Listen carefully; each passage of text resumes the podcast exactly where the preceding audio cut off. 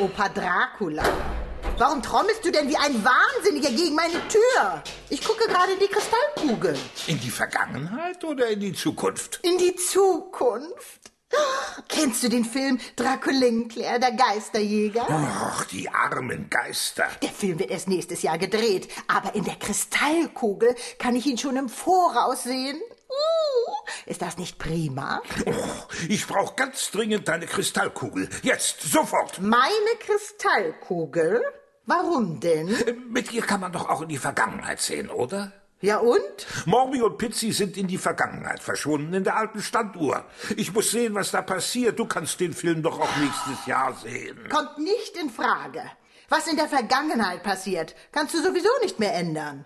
Wozu sich also aufregen? Die beiden Schlingel kommen bestimmt von selber zurück, sobald die Uhr abgelaufen ist. Ich kann doch nicht hier in der Gegenwart sitzen, während in der Vergangenheit vielleicht die schrecklichsten Dinge passieren.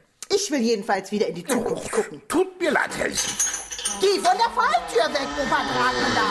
Hörst du? Nein! Tja, tut mir wirklich leid, Helsi. Ich bringe sie dir nachher zurück.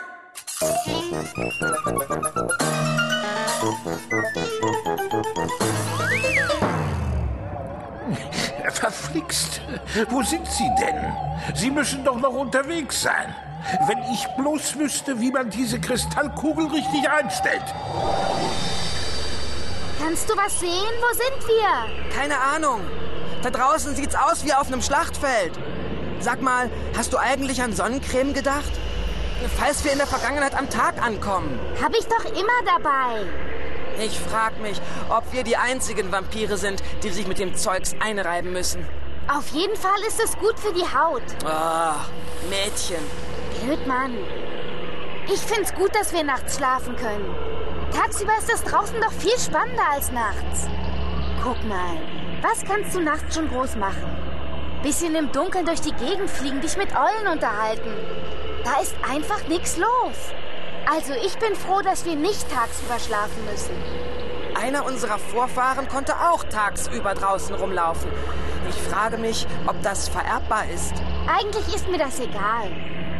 Sag mal, müssten wir allmählich nicht ankommen? Napoleon hat doch nicht bei den Römern gelebt, oder? Nein, in der Steinzeit.